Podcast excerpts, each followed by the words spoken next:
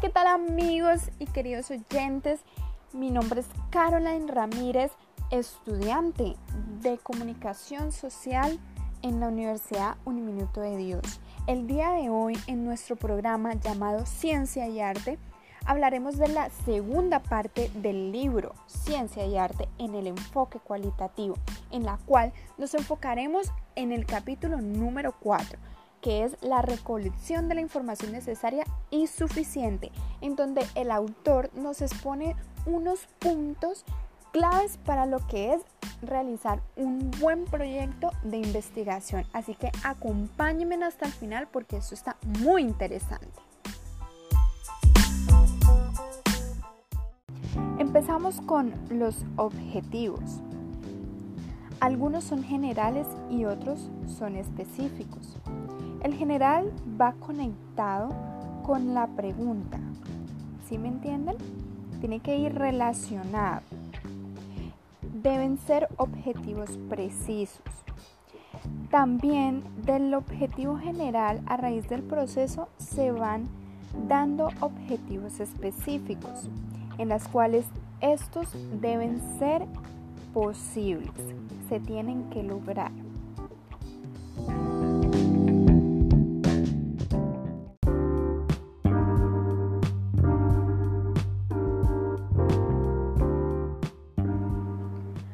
Otro lado tenemos la generalización, en la cual nos dicen que debemos localizar primero una estructura en el individuo y las situaciones que se ven alrededor de él, en la cual no podemos mezclar todo, sino que debemos escoger grupos de personas de las cuales vamos a estudiar para así mismo sacar la esencia de ello, como decía Aristóteles y Bacón podemos percibir la esencia, la forma, la verdadera naturaleza de las cosas que encierran lo universal.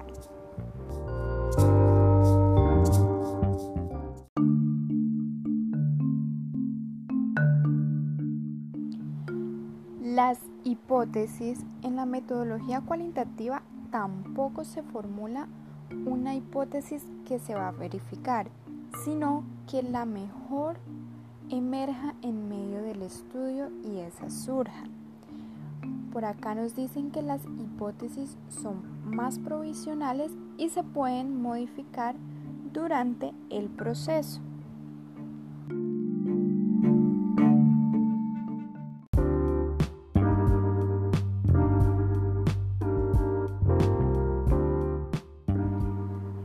Bueno, seguimos con las variables y la unidad de análisis en la cual será la búsqueda de esa estructura con su función y significado. Es decir, podemos medir lo que es un ejemplo, supongamos eh, los tipos de ropa que utilizan las personas en la cual estamos investigando, sus gustos, qué es lo que les gusta, ¿sí? Es como esa parte cualitativa. Esas son las variables en las cuales no podemos estudiarlas por separado, sino que al mismo tiempo para que ellas se relacionen.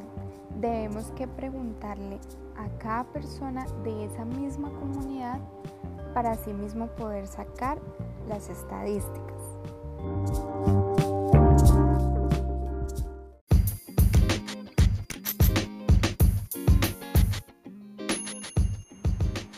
Bueno, ojalá no se me estén durmiendo porque la verdad este libro está interesante. Es muy bueno para aquellas personas que desean realizar una investigación.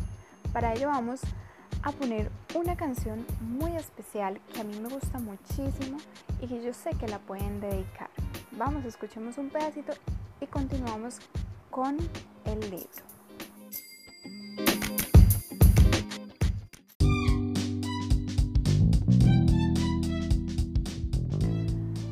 Bueno, espero que les haya gustado esta canción porque la verdad me gusta muchísimo, es súper chévere, un poco relajante.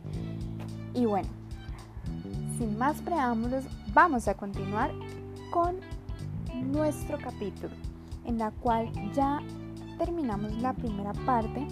Hablaremos de dos marcos muy importantes. El primero es el marco epistemológico en el cual este estudia el conocimiento, el sentir, el pensar de las personas, ¿sí? Y es así como este le da como un sentido a la metodología cualitativa, le da como ese valor. Entonces es muy importante que reunamos todo esto y lo agreguemos a este marco, que es un poco más didáctico.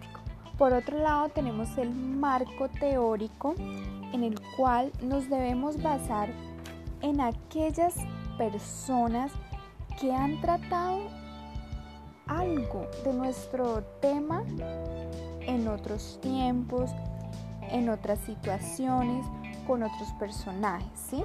Estamos hablando de autores que hayan escrito algo acerca de nuestro tema, donde hayan visto otros enfoques, donde haya empleado métodos diferentes, donde haya hecho conclusiones que nos pueden aportar a nuestra investigación y asimismo poder referenciarlos, porque muchas veces creemos que nuestro tema es solo de nosotros y no señores, no es así. Debemos primero que investigar, informarnos de saber qué otras personas han hablado de ese tema que estoy tratando para así mismo poder referenciar. Esto es un tema muy delicado y les recomiendo que siempre lo hagan, porque si no, mis amores, esto puede llegar muy lejos y les puede cobrar su libertad.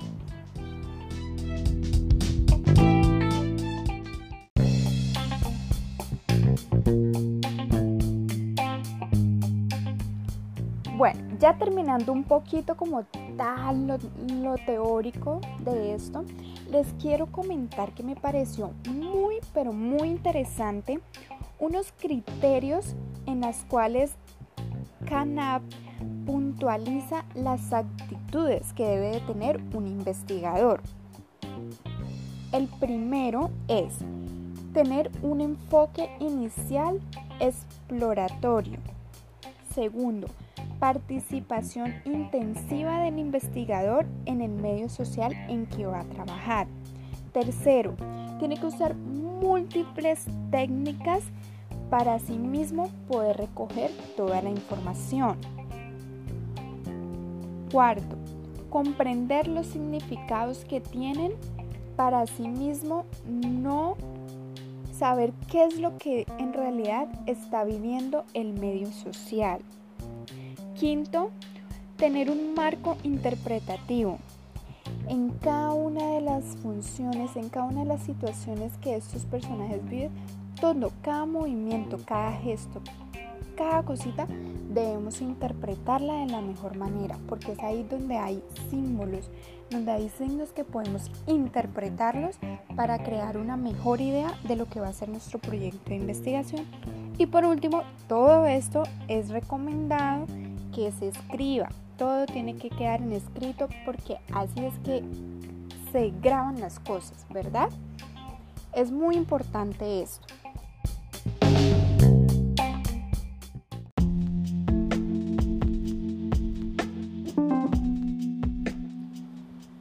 De acuerdo a lo que dijimos anteriormente, en el libro nos dan los procedimientos e instrumentos que se van a utilizar en una investigación. Acá nos habla de que se utilizan dos técnicas para facilitar el proceso.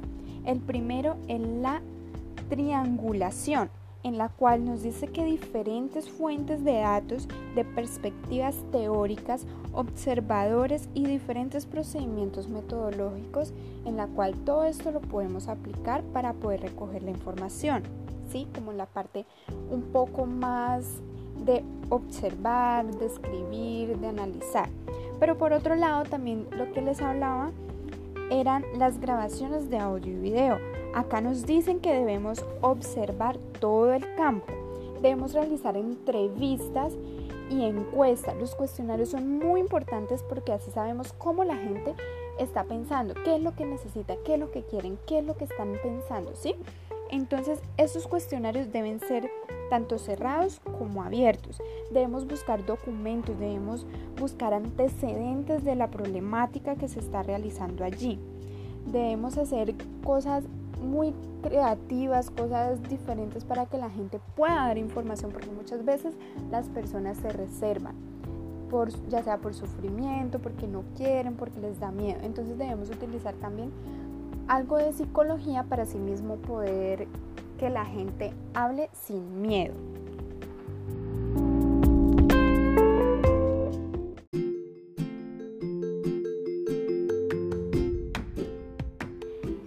Y bueno, esto es todo por hoy. Espero que les haya gustado, que este capítulo 4 les sirva a aquellas personas que están realizando un proyecto de investigación, aquellas que quieren realizar su tesis, su proyecto, todo lo que quieran basarlo en esto, lo pueden hacer.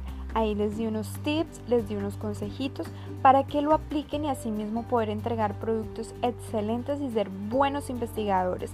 Buenos queridos amigos, me despido, espero les vaya muy bien en el resto de día y nos veremos hasta la próxima.